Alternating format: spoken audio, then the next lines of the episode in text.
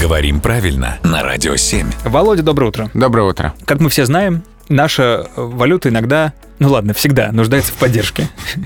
Ну, смотрим мы на курсы валют, понимаем, Да. что рубль немножко там как-то просаживается. Э, Иногда. Иногда растет, а потом опять просаживается еще ниже.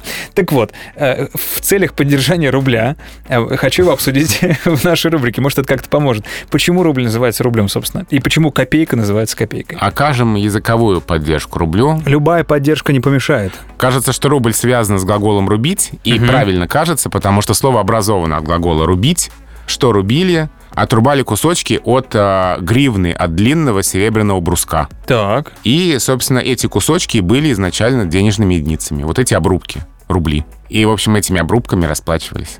Так. А как копейка появилась? А здесь все еще проще, потому что на монетке был э, изображен Георгий наш победоносец, то есть всадник с копьем. И все такие, о, Копейка, Копье, да, копье, копейка. копейка, да. Вот оно что.